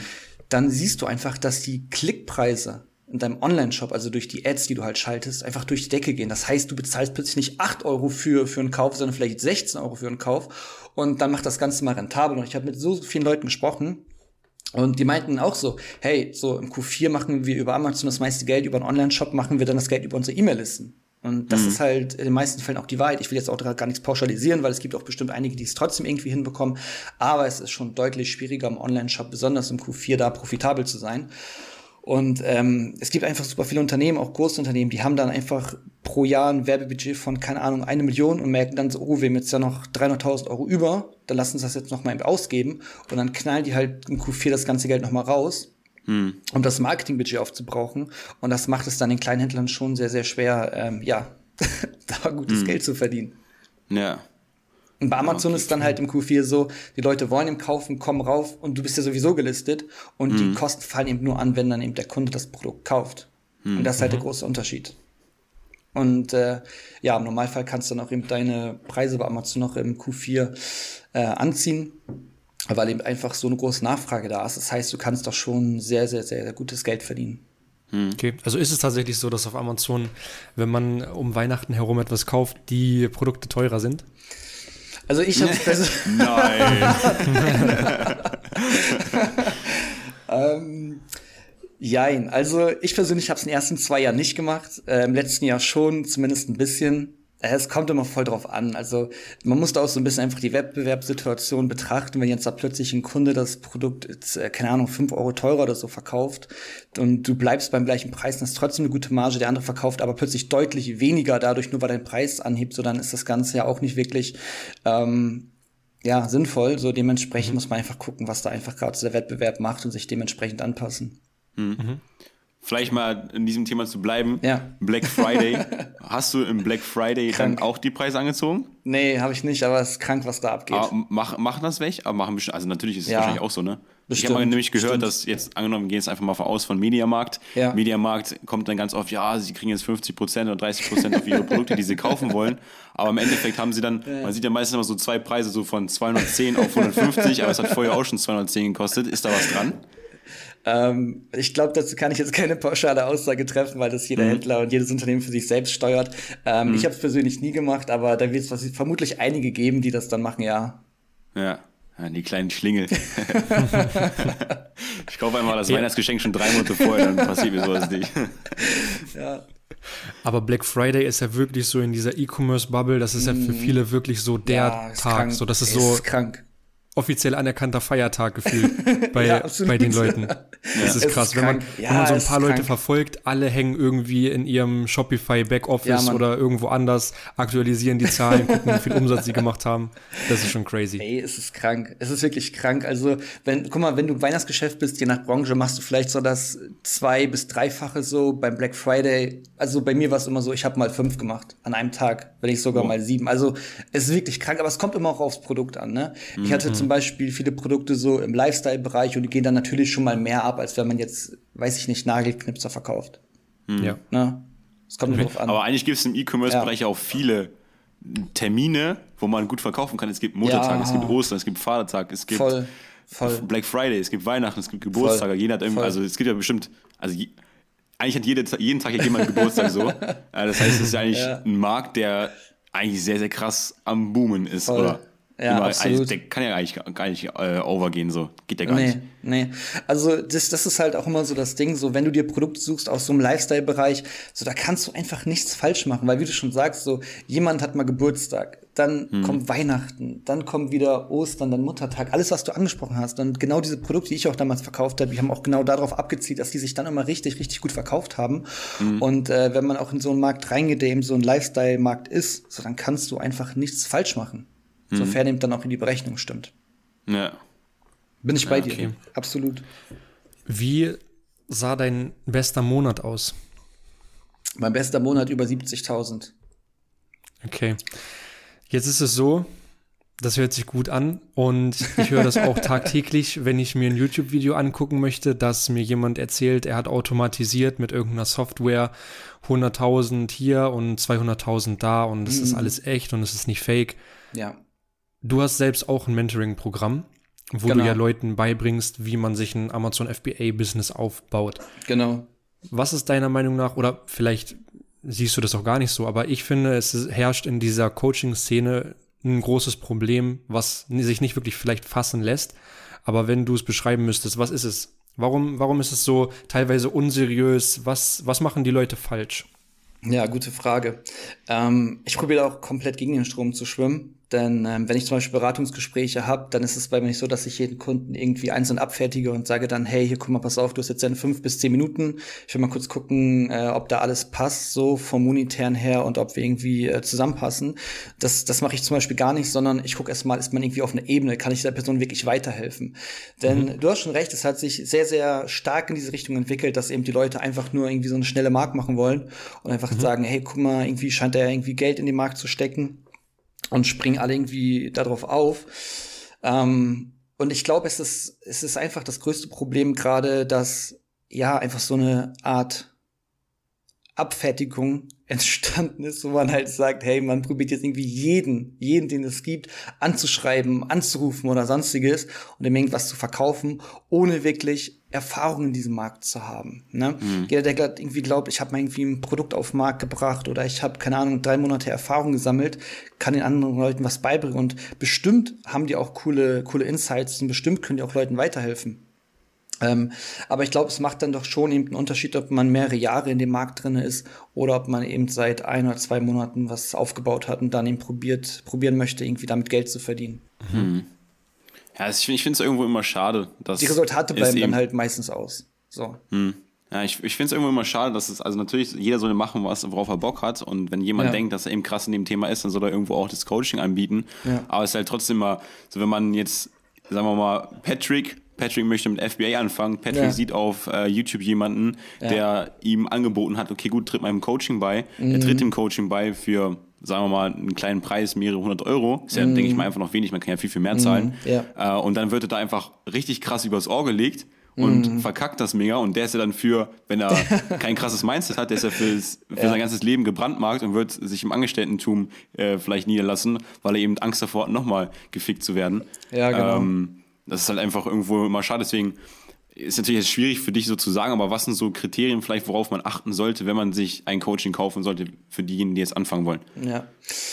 Ähm, sehr, sehr coole Frage ich finde, es muss erstmal einfach persönlich stimmen. Ne? Also auch mhm. wenn ich mit Kunden zusammenarbeite, ich hatte, ich hatte auch schon Kunden bei mir, die mit mir zusammenarbeiten wollten, die hätten mir auch mehrere tausend Euro bezahlt und ich habe mhm. die Person einfach abgelehnt, weil ich einfach gemerkt habe, es passt einfach nicht. Mhm. So, und ich finde, es gibt dann irgendwie nichts Schlimmeres, als wenn du ein paar Monate mit jemandem zusammenarbeitest, wo du einfach merkst, hey, irgendwie stimmt die Chemie nicht, irgendwie hat man so keine Lust wirklich da drauf und dann sollte man auch lieber auf das Geld verzichten und dann ne, lieber auf, Quanti äh, auf Qualität anstatt auf Quantität. Und äh, im Endeffekt würde ich erstmal darauf achten, was hat die Person gemacht. Auch mal gucken, wie, wie agiert diese Person mit dir im, im Beratungsgespräch. Also merkt man die ganze Zeit, äh, die wollen nicht einfach nur closen, die wollen jetzt einfach nur irgendwie mit dir Geld verdienen. Oder mhm. kommt es wirklich darauf an, dass, dass du ähm, individuell betreut wirst. Und mhm. wenn du das schon mal gemerkt hast, dass du da ähm, ja erfolgreich betreut werden kannst und das alles so passt, dann guck dir mal die ganzen Kundenresultate an, guck einfach mal, was diese Person generell für Erfahrungen gesammelt hat. Und ich glaube, dann merkt man vom Bauchgefühl sehr, sehr schnell, ob da, ob man da irgendwie ins Mentoring reinpasst oder nicht. Mhm. Ja, okay. Hast du, ja. ganz, hast du selber auch schon mal Werbung geschaltet auf YouTube oder so, oder machst du sowas gar nicht? Nee, gar nicht. Willst du das machen? In Zukunft sicherlich. In Zukunft bestimmt, mhm. ja, aber jetzt gerade ist es bei mir einfach noch nicht Phase. Mhm. mhm. Okay. Es ist, glaube ich, aber auch wirklich sehr, sehr schwer, dann dort nicht in eine Schublade mit ja. genau diesen ja. Leuten eben gesteckt zu werden. Ne? Ja, das stimmt. Das Weil stimmt. nach außen so die Leute, die sich nicht wirklich damit aussetzen, für die bist du halt. Äh, genau. Bist ja. du halt einfach nur einer dann von denen. Ja, man sieht das halt so ganz oft, wenn solche Facebook-Werbeanzeigen kommen, wo irgendjemand Neues auftaucht. Du siehst direkt so an den Emojis, immer diese bösen Smileys kennt die. so, du merkst schon, niemand kennt diese Person, sie ist komplett neu, aber wird direkt verurteilt. Und das mhm. ist halt mhm. das, was du sagst.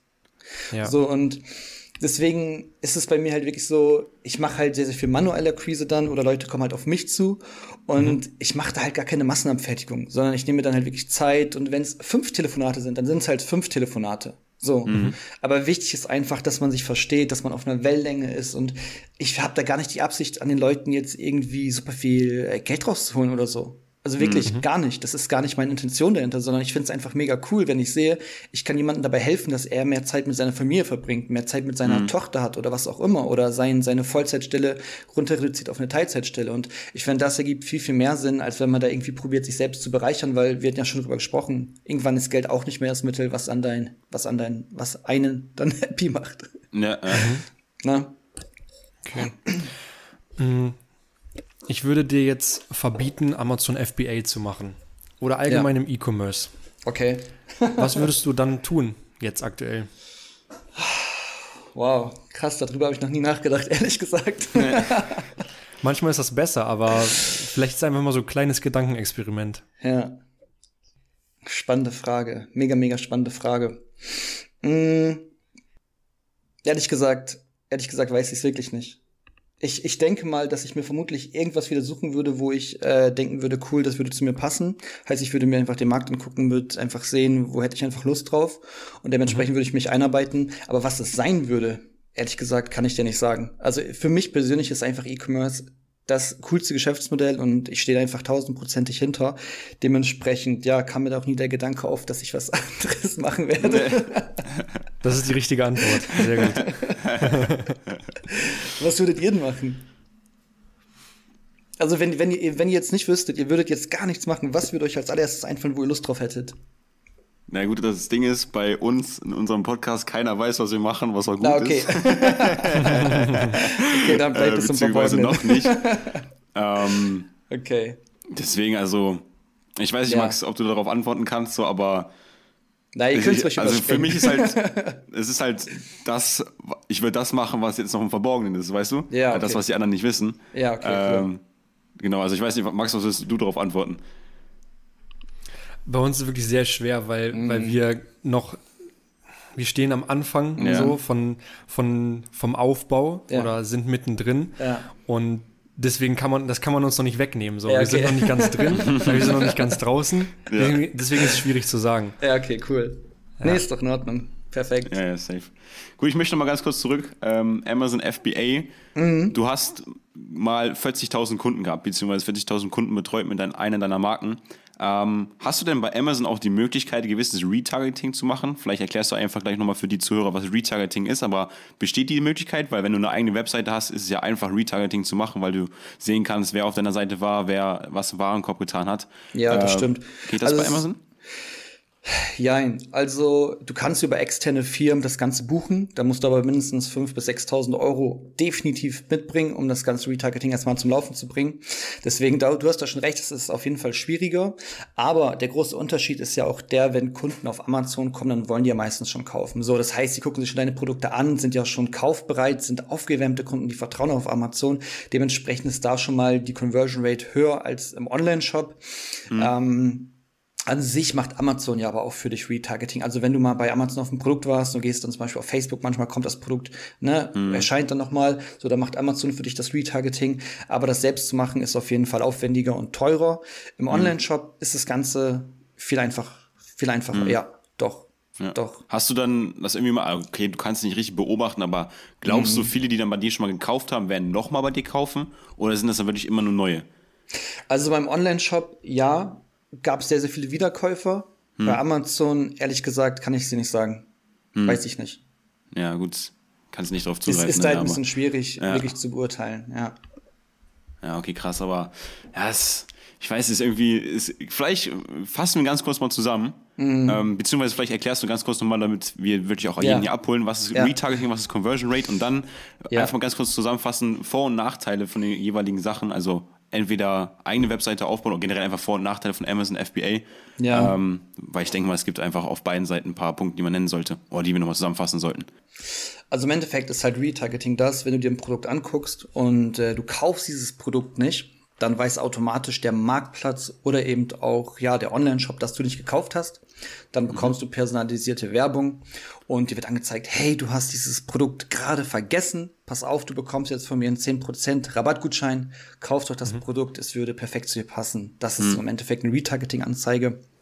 Und eine Conversion Rate ist eben das, wenn du ähm, das, das Verhältnis von Nutzern, die auf deinem Shop sind und die Personen, die dann eben kaufen. So, hm. das ist eben eine Conversion Rate, also wie viele Personen gucken sich dein Produkt an und wie viele davon kaufen eben dementsprechend. Mhm. Und bei Amazon ist halt dadurch, dass eben viel mehr Vertrauen da ist, die Conversion Rate deutlich höher heißt, wenn jetzt, keine Ahnung, 100 Produkte gucken sich, äh, 100 äh, Kunden gucken sich dein Produkt bei Amazon an, dann werden davon vielleicht äh, 10 Personen kaufen, meist du hast eine Conversion Rate von ungefähr 10 Prozent.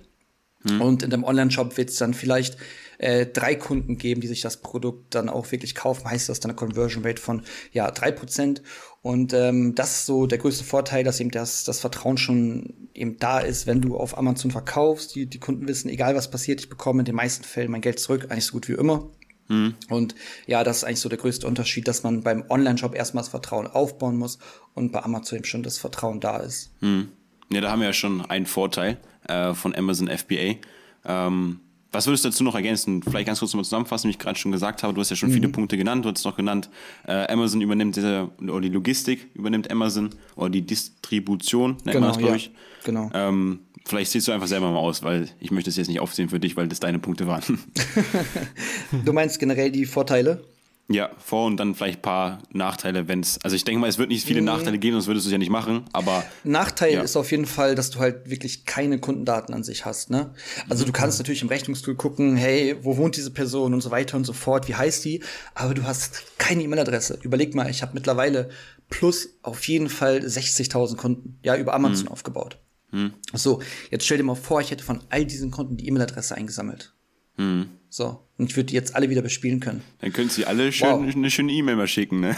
Genau. Hallo, ich bin der Florian. Wie geht's dir? Genau. genau, ein paar persönliche Briefe. Nein, ja. im Endeffekt, im Endeffekt, ähm, ja, wenn man sich mal überlegt, man spielt 60.000 Kunden und 10% kaufen davon, oder lass es vielleicht auch nur fünf Kunden sein. So. Mhm. Das ist einfach Wahnsinn, was du damit für Geld machen kannst, ja. Mhm. Und das fehlt dir einfach bei Amazon. Aber ich sag mal so, alles hat seine Vor- und Nachteile. Natürlich hast du dann auch in deinem Shop die E-Mail-Adressen. Also wenn du es rein rechtlich machen willst, musst du es ja trotzdem erstmal über das doppelte Opt-in-Verfahren bestätigen lassen und dann die mhm. E-Mail-Adressen sammeln. So das Ganze ist auch nicht mehr so einfach wie vor ein paar Jahren. Aber du kannst auf jeden Fall das Retargeting besser machen und du kannst auch Kunden öfter zum Wiederkäufer machen. Und es mhm. ist natürlich viel, viel günstiger, einen Kunden, der schon mal gekauft hat, wieder dazu bringen, bei dir zu kaufen, anstatt einen kompletten Neukunden einzukaufen. Mhm. Und ähm, das ist auf jeden Fall ähm, Unterschied. Aber an sich finde ich es einfach mega, mega cool, dass man bei Amazon, wie du gerade auch schon gesagt hast, ja eben die Distribution auslagerst. Das heißt, ja, du kannst das Ganze automatisieren. Also bei meinem Online-Shop war es so, ich habe anfangs noch nicht mit einem Fulfillment Center zusammengearbeitet. Ein Fulfillment Center ist im Endeffekt ein Logistik-Center, also im Endeffekt ja ein, ein, ähm, ein Warenhaus, ja, mhm. welches ihm die Produkte versendet für dich, mhm, also ja. in deinem Auftrag. Ähm, Im Endeffekt nichts anderes als das, was Amazon für dich macht. Ähm, aber es ist halt teurer. So. Mhm. Und ich habe am Anfang auch noch ähm, damals ähm, aus meinem Zimmer die ganzen Produkte anfangs versendet. Mhm als ich meinen allerersten Online-Shop aufgebaut habe. So, und dann kannst du dir mal vorstellen, wie so ein, wie so ein Zimmer aussieht. Dann hast du irgendwie keine, kein Studentenzimmer, sondern du hast gefühlt ein Warenlager in deinem Zimmer. ja. Und da schläft man drin. ja, ja, genau, dann schläfst du da drin. Und äh, schade, dass man keine Fotos gerade einblenden kann, weil das wäre wahrscheinlich mal ganz interessant für die Zuschauer. Ach, wir tun das, wir tun das in die Story. Wir tun das in die Story. Ja, genau, mach das ja. mal. So, das da Bild ist nämlich sehen. legendär. Das habe ich letztens ja, auch. Hast du das gestern mal angeguckt. Das sieht so geil aus. Max, hast du ah. auch schon gesehen, das Bild? Ich glaube nicht, ne? Aber es sieht, es sieht im Endeffekt genauso aus wie damals bei Gymshark, als Ben Francis ja. äh, ja. gestartet ist. Ja. So ja, okay. Ich habe noch, ich hab noch krassere Bilder. Ich, ich muss die mal schicken. Das ist halt wirklich, und das ist halt genau das Thema. So, du, du kannst dann natürlich Kosten sparen irgendwann, wenn du sagst, hey, pass auf, ich versende alles selber. Aber willst du dann wirklich den ganzen Aufwand machen, das wirklich dann zu verpacken, dann am Tag 30 Etiketten auszudrucken, dann alles irgendwie in die Filiale zu bringen? Ne, es ist schon wirklich mega, mega der Zeitaufwand. Mhm. Und dementsprechend finde ich, ist da einfach FBA viel, viel automatisierter und macht mir persönlich weniger Kopfschmerzen. Mhm. Aber hey, beides ist okay und jeder soll das machen, was ihm gefällt. Mhm. Und deswegen möchte ich da gar keine Partei ergreifen. Ich finde, es ist einfach wichtig, da irgendwie so ein bisschen eine Multi-Channel zu ähm, zu organisieren, so Multichannel zu organisieren, wo man dann halt sagt, hey, pass auf, ich habe einen Online-Shop und ich habe gleichzeitig dann auch vielleicht ein FBA-Business. Mhm. Ähm, aber da kommen natürlich auch wieder sehr, sehr viele Probleme auf, weil ähm, du musst eben die Kostenstruktur ganz anders ansetzen im Shop als auf Amazon. Mhm. Ja. Also wenn ich ja. ein Produkt bei Amazon verkaufe für 15 Euro, dann kann ich das nicht im Shop verkaufen für 15 Euro, weil dann ja. würde ich keinen Gewinn machen. Ja. Na, aber wenn man sich vorstellt, man bezahlt 90% Mehrwertsteuer, und dann die äh, Versandkosten, falls der Kunde die nicht übernimmt. So, da musst du den Traffic nochmal einkaufen, da musst du Retourenkosten mit einberechnen und so weiter und so fort. Mhm. Und ähm, ja, ist es halt wirklich, und da ist halt auch so die Frage, wie wird sich die Zukunft verhalten? Wird es in Zukunft immer mehr Multichannel geben oder werden sich tatsächlich die Marktplätze immer weiter abspalten und werden sich Online-Shops immer weiter voneinander abspalten, sodass es wirklich dann irgendwann in Anführungsstrichen so aussieht, dass man entweder nur noch Online-Shops hat und nur noch Online-Marktplätze hat und gar mhm. nichts mehr Multichannel machen kann, wird auf jeden Fall eine interessante Reise. Hm. Ja, da hatte ich eine spannende Frage zu. Mhm. Habe ich gestern mit äh, Phil auch drüber gesprochen. Und zwar, ähm, Instagram hat ja auch schon seit längerem diese Shop-Funktion. Yes, genau. Und ähm, jetzt äh, gab es irgendwie Neuigkeiten darauf bezogen, dass es einfacher sein soll, auch für kleinere Brands oder auch Influencer irgendwie ja. einen Shop zu erstellen, wo man dann Produkte kaufen kann. Mhm. Siehst du auch das in der Zukunft vielleicht so, dass so ähm, ja, Netzwerke wie Instagram oder Amazon wirklich der Ort sind, wo man alles tut. Also dass, dass vielleicht auch ich auf Amazon gehe und dort Essen bestelle oder auf Instagram und ich gar nicht mehr die Plattform wechsle, sondern wirklich alles an einem Ort stattfindet. Ich mir einen Friseurtermin buche, ich das mache, ich das mache, ich das mache. Alles wirklich in, in einer App zum Beispiel, ohne wegzugehen. Okay, das wäre krass. Also, also wenn, weiß, wenn das Kartellamt nicht auftaucht, vielleicht. Ähm, genau, das, das ist wahrscheinlich das einzige Problem. ähm, sehr, sehr spannende Frage. Also ich glaube tatsächlich, also ich glaube, man muss da aufpassen, dass man etwas nicht zu sehr verwässert. Also ähm, man, man kann es sich ja so vorstellen. Also wenn, wenn du dir eine Marke aufbaust und du bist spezialisiert als Beispiel jetzt auf, ähm, auf, auf dem Bereich Küche, so, ne? Also du machst zum Beispiel mhm. irgendwelche Backwaren. Mhm. So, und du hast dir deine Brand aufgebaut und plötzlich fängst du an, halt irgendwie auch Monitore zu verkaufen. So, würde mhm. ich jetzt als Außenstehender sagen, okay, du verwässerst deine Marke, dementsprechend wird das Vertrauen der Kunden irgendwann abnehmen und du wirst dich selbst zerstören. Mhm. Ähm, Amazon ist halt mittlerweile so groß, dass die halt wirklich, ja, wie du schon sagst, gefühlt alles machen. Also von, von Filme bis über Musik, über mhm. Kindle, ne, über, über physischen ja. Produkthandel machen die alles. Ähm, deswegen ich, ich kann es mir ehrlich gesagt vorstellen, weil Amazon wirklich gefühlt ihr ganzes, also den ganzen Gewinn, den sie machen, mal wieder reinvestieren, auch neue Projekte. Aber ich glaube, dass es dann so wird, dass man darüber irgendwie Friseurtermine bucht und wirklich so einen kompletten Allrounder hat. Ich glaube, dafür würden die dann einfach äh, zu, noch zu viel Macht haben, dass dann da irgendwann das Kartellamt einschreiten würde. Hm. Mhm. Aber also Max, mein, mein, Max ja. meinst du das dann nur auf Amazon bezogen oder meinst du generell auf Instagram bezogen, dass auf Instagram alles stattfindet? Weil ich habe es so verstanden, dass mhm. es okay. also dass Friseurtermine buchen nicht auf Amazon stattfindet, sondern eher ah, auf okay. Instagram stattfindet. Nee, egal, ich hatte jetzt, ich hatte eigentlich beide okay. miteinander ah, so Vielleicht, vielleicht werden sie auch irgendwann wirklich in Konkurrenz treten, so wenn Instagram das ausbaut mit dem Shop-System, weil ich glaube, es ist aktuell, ich nutze es wirklich sehr selten, ich finde es noch nicht so intu ja. in, intuitiv. Ja. Nee, sag mal so. Interaktiv. Ich, ich glaube, das ist schwierig einzuschätzen. Also ich meine, Facebook hat ja auch den Marketplace. Kennt ihr den? Ja, mhm. oder? Ja. So, ja. ja, also shoppt ihr da? Mhm. Nee, ne? okay. Ja, ich auch nicht. Und äh, also ich habe damals 2018, glaube ich, mal ein paar Produkte verkauft. Ich wollte es mal ausprobieren, auch zu Weihnachten. Mhm. Ähm, und ich habe darüber ein paar Produkte verkauft, aber es war auch mega aufwendig. Und im Endeffekt ist es ja so, du fängst an, mit deinem Unternehmen zu fliegen, wenn du wirklich schaffst, Prozesse zu schaffen, die für den Händler einfach sind. Und ich glaube, dass es für Instagram oder auch für Facebook, den Marketplace, den sie da geschaffen haben, noch zu kompliziert ist.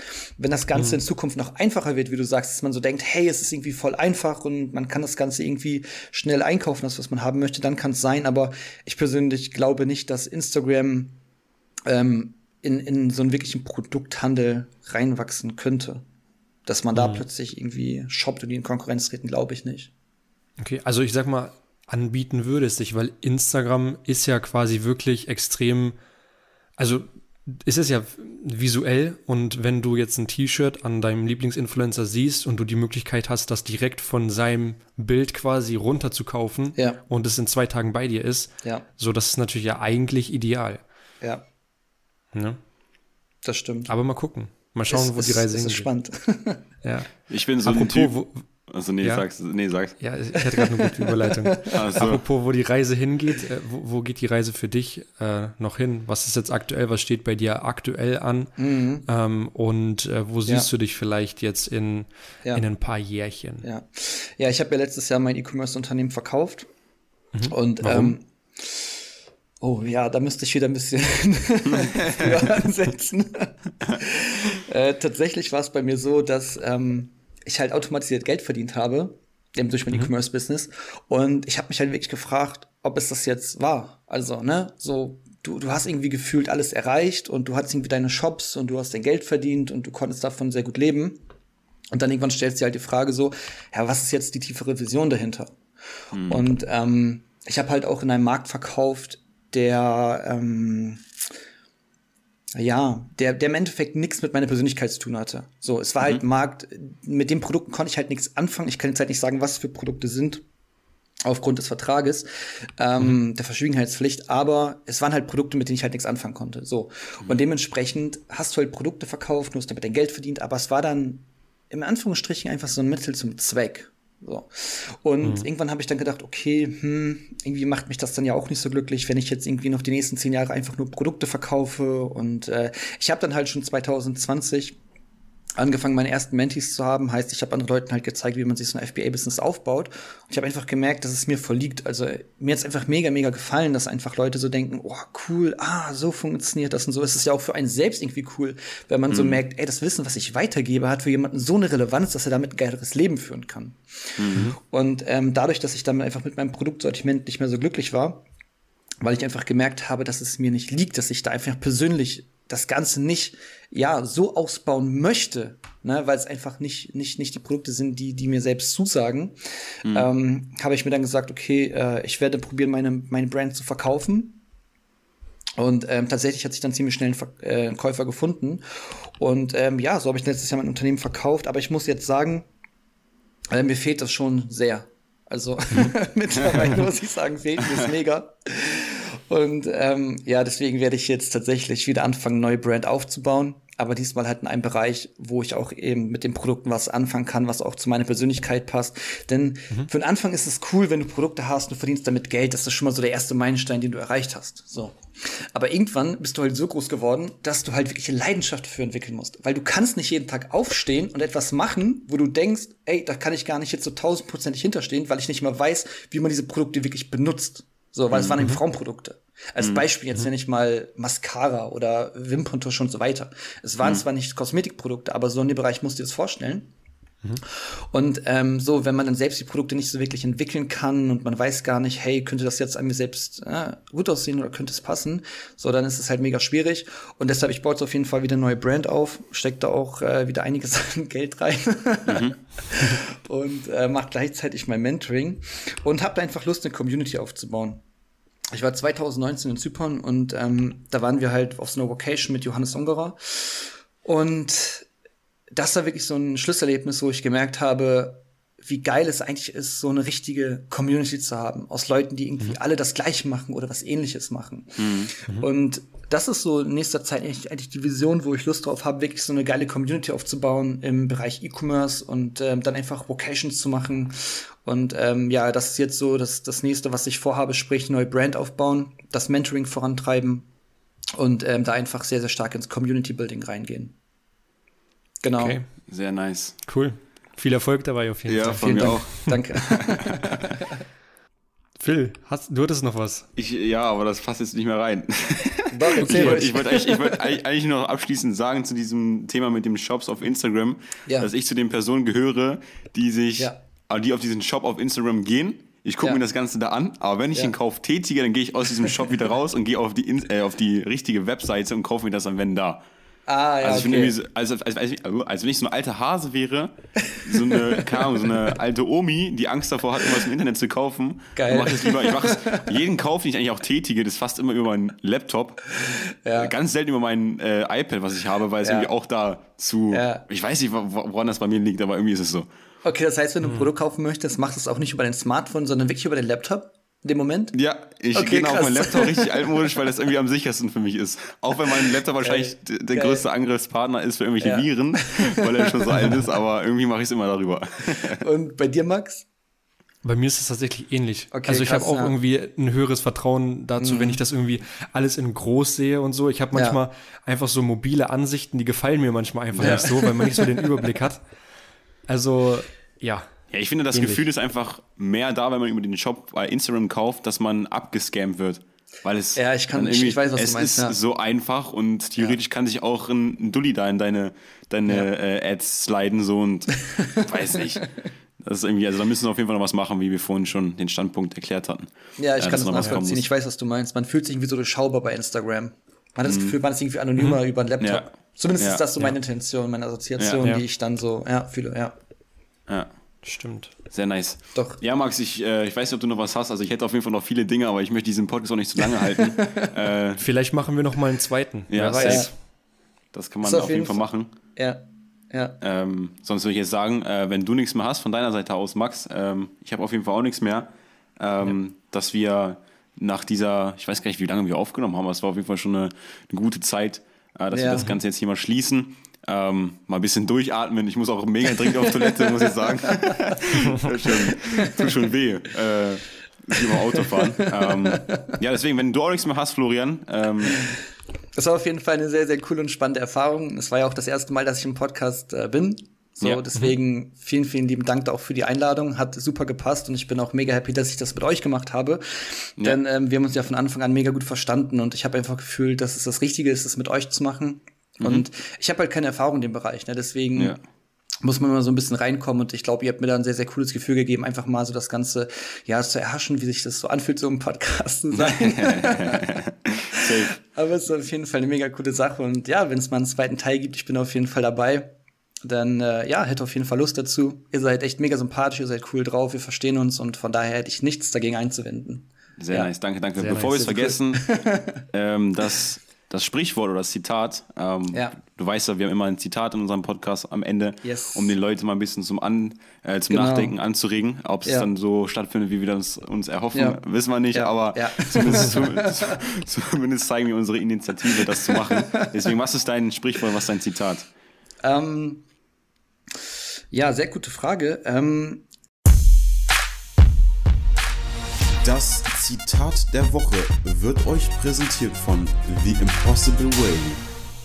Ich habe da jetzt gar kein festes, sondern ich finde eigentlich das Sprichwort an sich cool. Ähm, mhm. Die Letzten werden die Ersten sein, ich werde als Letzter gehen.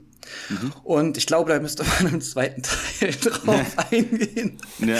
Denn das wird halt den Rahmen sprengen. Aber kurz gesagt, es ist einfach so, wenn man sich mal meinen Werdegang wirklich ansieht, wirklich im Detail, sondern bin ich einfach unfassbar viele Umwege gegangen. Hm. Und manchmal war ich dann einfach der Letzte und Leute haben gesagt, ey, guck mal, pass auf, was macht der gerade? Irgendwie hört man gar nichts mehr von ihm. Aber das war kein Zeichen davon, dass ich demotiviert war oder dass ich irgendwie jetzt von der Bildfläche verschwunden bin sondern es war einfach ein Zeichen dafür, dass ich mich gesammelt habe und dass ich Anlauf genommen habe. Mhm. So, und dieses, die Letzten werden die Ersten sein, heißt für mich dann einfach, guck mal, ich sammle mich gerade und dann werde ich wie so ein Sprinter an euch allen wieder vorbeiziehen, während ihr mhm. noch irgendwie so im Marathon gerade unterwegs seid. Mhm. Und deswegen finde ich das einfach so mega inspirierend, dieses Sprichwort.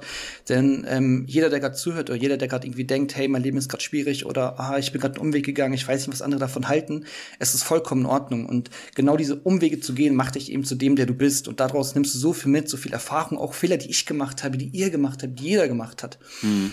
Die führen eben dazu, dass ihr ähm, dazulernt wodurch ihr eben ähm, menschlich gesehen wächst.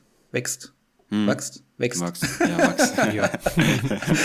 ja. und äh, das ist einfach für mich mega inspirierend und deshalb, ja, liebe ich so an sich das Sprichwort und das sagt mir am meisten zu. Ja, ja, stabiles Ding. Also ich finde, find ich, kann man einfach auch zu 100% mit dir relaten. Uh, deswegen yes. sehr, sehr geil. Alright, uh, with that been said, uh, war auch sehr geil für uns. Sehr, sehr spannende Folge. Äh, coole Persönlichkeit Dankeschön. können wir einfach auch nur zurückgeben. Dankeschön. Danke, dass du hier warst, dass du dir Zeit genommen Sehr hast. Gerne. Ebenfalls auch Dank an Max wieder. Äh, Kuss. ja, kein Problem. Ne? Vielleicht noch, wenn, wenn sich Leute, äh, Florian, bei dir irgendwie äh, melden wollen oder so, hast du ja. ein Instagram-Profil, wo man dir schreiben kann? Ja. Weil dann würden wir das auf jeden Fall in den Show Notes verlinken. Genau. Und natürlich auch auf Instagram. Genau, sehr gerne. Okay. Ähm, Florian unterstrich, L-I-A-N unterstrich, also Florian Lian. Ähm, ja, aber pack's gerne in die Show Notes rein. Safe. Alles klar. Machen Super. wir. Perfekt. Perfekt. So, wenn ihr Bock drauf habt, klar. unsere Community äh, mal ein bisschen in diesen Bereich zu, hineinzugehen, schreibt einfach gerne mal Florian. Er ist ein offenes Ohr, wie ihr gerade genau. gemerkt habt. ähm, genau. Vielleicht Perfekt. bis zum nächsten Mal, bis zur zweiten Folge, dritten, genau. vierten, fünften Wer Folge. Weiß. Mal schauen, wo die Reise hinführt. Ja, danke dir, genau. Florian. Danke euch Zuhörenden. Sehr gerne. Wir wünschen euch einen geilen Tag Folgt uns auch gerne auf Instagram, auf Spotify, ihr wisst Bescheid. Dann noch abschließend, stay fresh like the other side of the pillow. Das war's von uns und tschüssi. Tschüss. Ciao, ciao.